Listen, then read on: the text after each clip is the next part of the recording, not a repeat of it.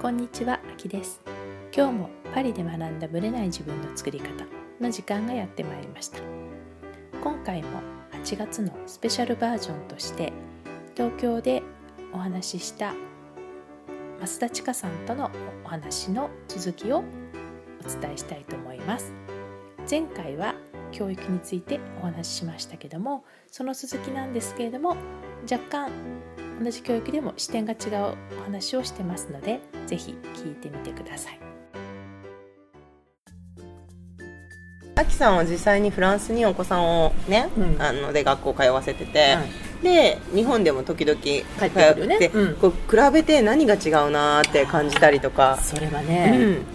日本の方がケアは細かい。その担任の先生がうん。細かく見てくれる、例えばどんな？例えば、うん。フランスの先生はほっときっぱなしだからねだからうちの子どうですか？うん大丈夫。終わりぐらい。あ連絡帳とかないしまず。あそれいらん、うん、そう。それちょっと日本過剰だと思いません？過剰。いや幼稚園。でも私日本の幼稚園に週1回、うん。水曜日にうん。現地校とは別に入れさせてたんだけど、うん。やっぱすごい先生がこまめに見てくれて、うん。こういうのをやりました。でこういうところができるようになったっていうのを教えてくれるとやっぱ嬉しい。ああ親はね。うん。でフランスの方でほっとかれてる分すごい嬉しいわけ。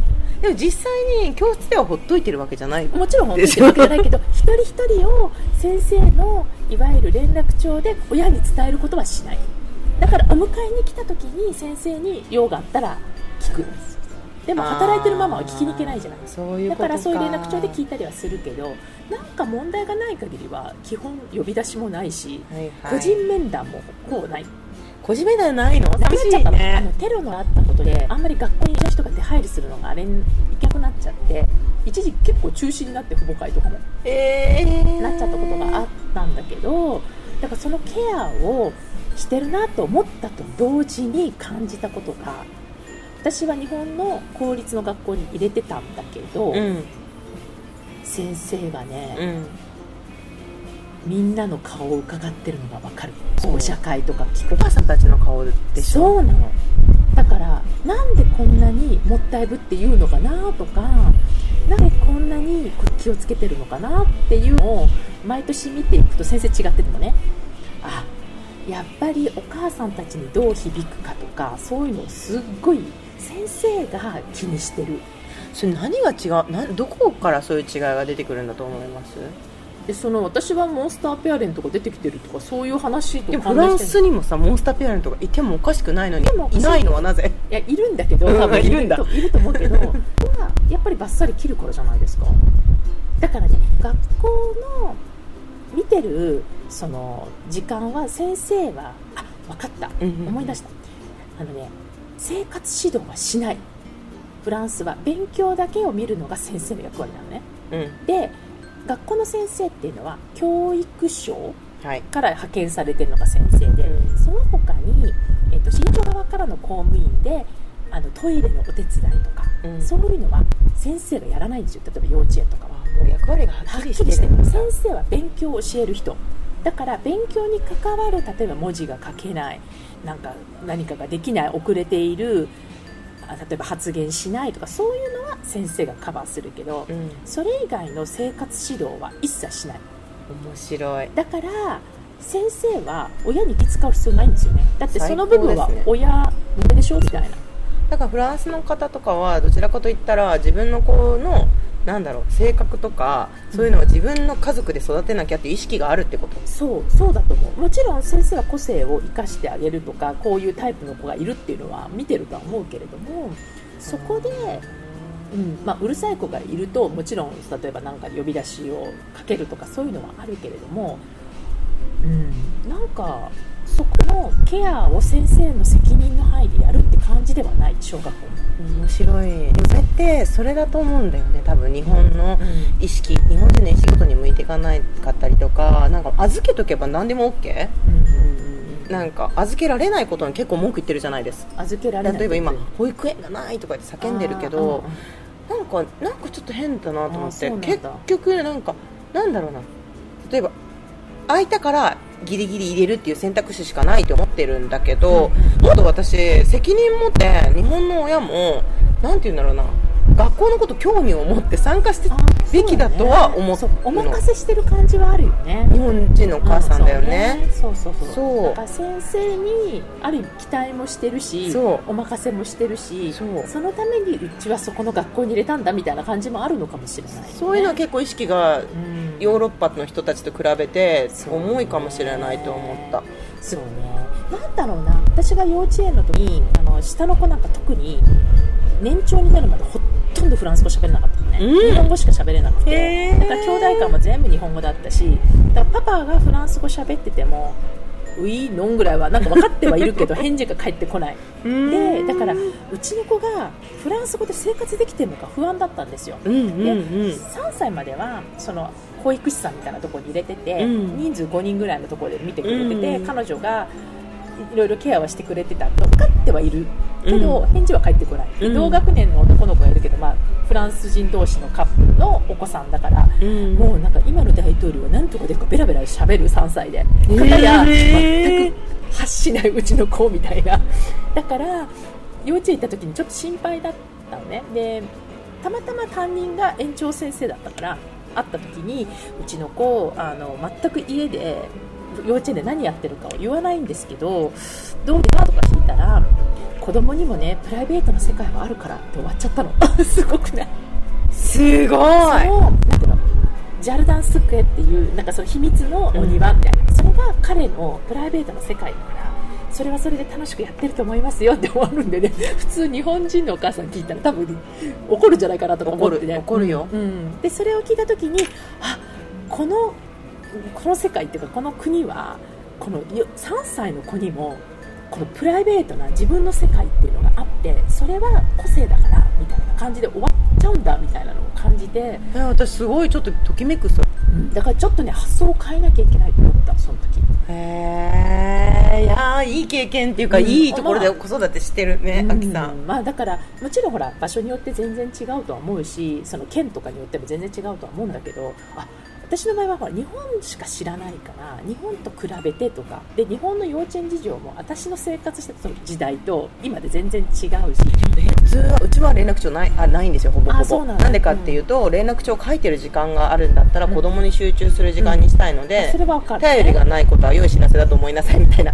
そういうところ、なのね、だけどなんかほとんどの連絡帳すごいの他の人たちの。そうなんだね。だからそれでもう見入っちゃうんだって先生たち。でもそれだけいっぱい見てたらちょっとね。やらなくていいよね連絡帳って。私は思っちゃうけど、うん、でもお母さんたちに報告してあげなきゃっていうのがあるみたい、う。ん、やっぱりお母さんにつなぎとかフランスで、まあ、ちょっとこう日日本のお母様向けっていうわけじゃなくてフランスの保育園事情を書いたライターさんがいて、うん、彼女にまあ昔ポッドキャストでインタビューした時に、まあ、ポッドキャストのバックナンバー聞けばあるんだけれども彼女が言ってたのはやっぱりフランスの人を連れて1回日本の保育園でもリサーチなんですよ。彼女はこっち側で日本から来た人たちのリサーチを一緒にやったりしてる人なんだけどでやっぱり見てみるとお母さんの荷物が多すぎる。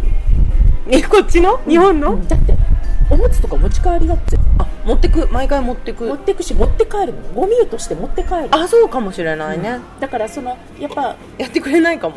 その彼らの何を食べたかっていう証拠でもあるからおむつを変えたっていう証をゴミとして持って帰るからお母さんたちはなんかもう荷物ただでさえ重いのにでフランスのお母さんも何にもなんかリュック子供のリュック中にむつちょっと入れてあるいはもう私の場合は保育士さんにある程度パッケージをもう全部渡して彼の分として、ま渡しちゃってるからなんか荷物を持ってったことがない。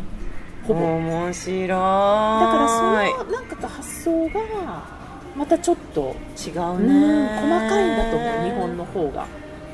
過保護っていう言い方だとちょっと良くないかもしれないけど。過保護っていうかあとねもう一つ思ったのは、うん、これは幼稚園小学校もそうなんだけど準備するものが異常に多いじゃない？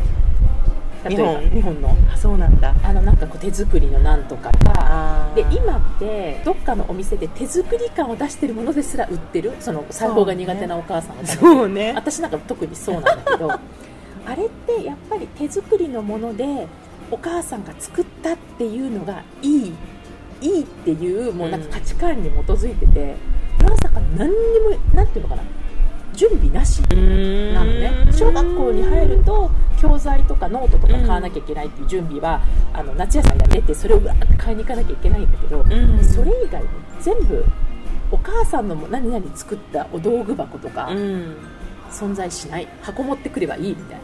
へだからお母さんの負担が楽なのは確か。だって働いてなくても預けられるっていうのがまず負担が楽だよね。だって一応義務教育。それは楽だね、うん。ちょっとね。そう。だからそういうのが教育ねお受験とかになってった後はまた違うとは思うけれども小中高とああともう一ついい全然話変えはい。ていきなり横から、はい。うん。こう睡眠事情についてなの知りたいこと。睡眠事情。うんとねアジアの子って夜遅いと思うんだけど、ヨーロッパの子ってむちゃくちゃ早く寝るイメージがある。例えばだけけど私はシンガポールに行ってうん。思ったのが長くなっちゃうんだけど、シンガポール行ってもシンガポールも日本もなんだけど結構夜8時とか超えても連れ回したりとかレストランでお母さんが多いんだけどなるほど。ご飯食べてるんだね。そう。でもヨーロッパ行くと外で子供を見ることがないと思ったの私はちょっと昔だけど、ねここは何時ぐらい寝かせてんだろうなっていう。それはまあお家にもよるとは思うんだけどもし幼稚園とかあのぐらいの年だよね。うちは8時半から9時だよね、でしょ？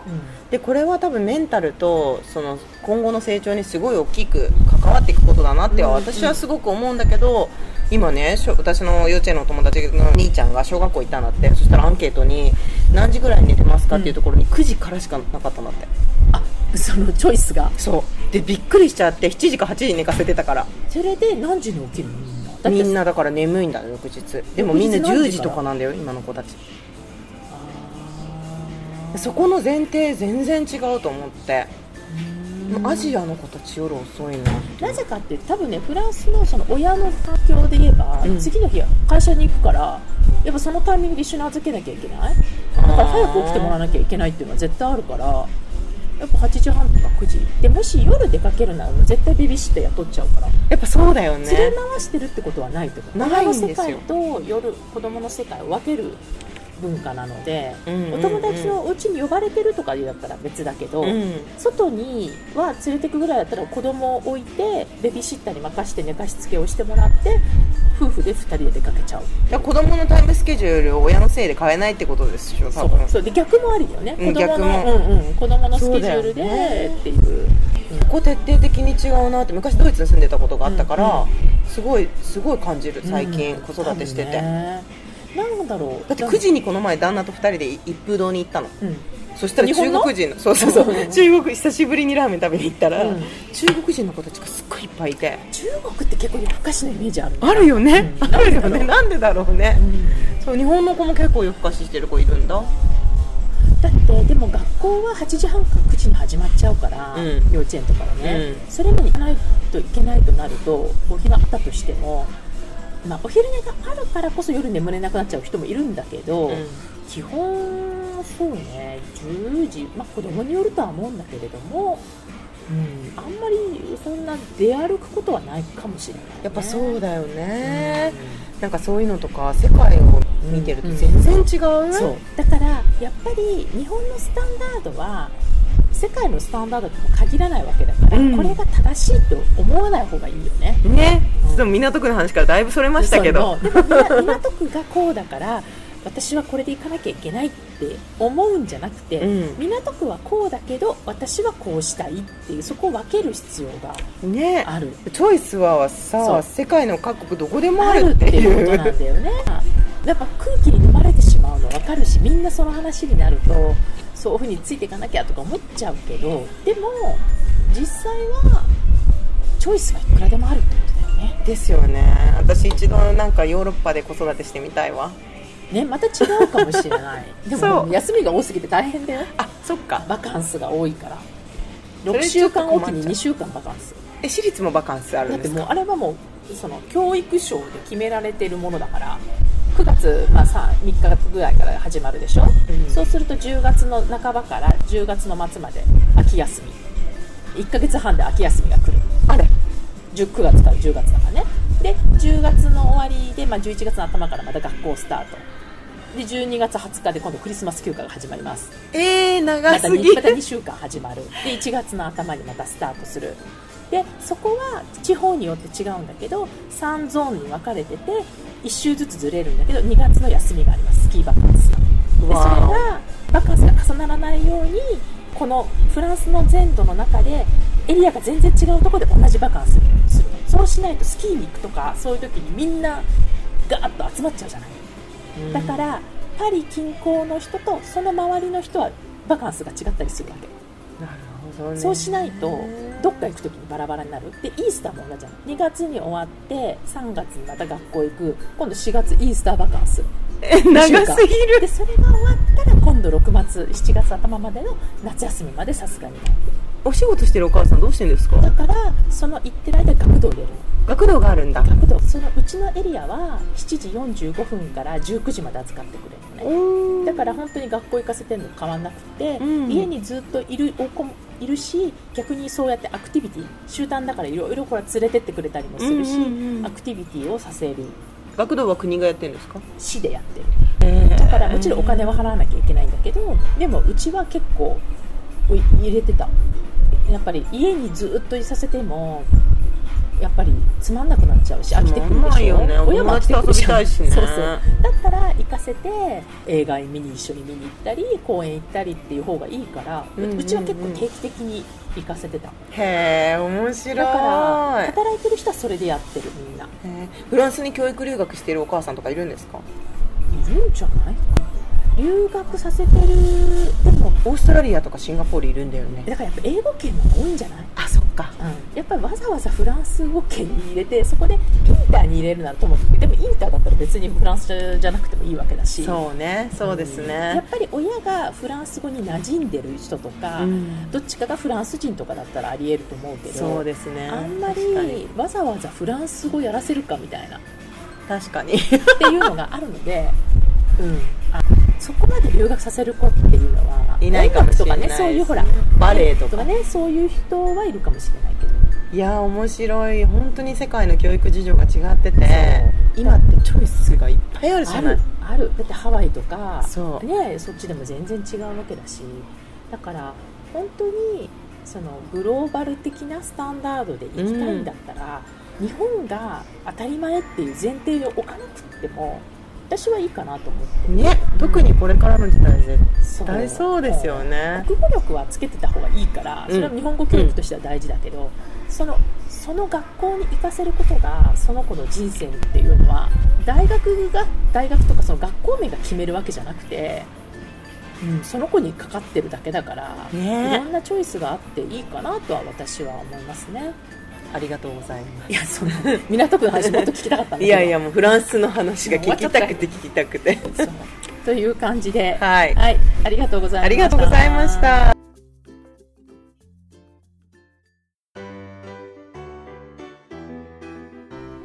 番組は毎週金曜日をめどにお届けしています確実にお届けするための方法として iTunes や Podcast のアプリの購読ボタンを押せば自動的に配信されますので、ぜひ購読するのボタンを押してください。また、皆様からの質問や感想をお待ちしています。オフィシャルサイトはパリプロジェクトで検索していただき、お問い合わせから質問や感想をぜひ送ってください。オフィシャルサイトから LINE アットやメールレターで有益な情報をお届けしているので、こちらもぜひ登録してくださいね。また、次回もパリで学んだブレない自分の作り方をお楽しみに。秋でした。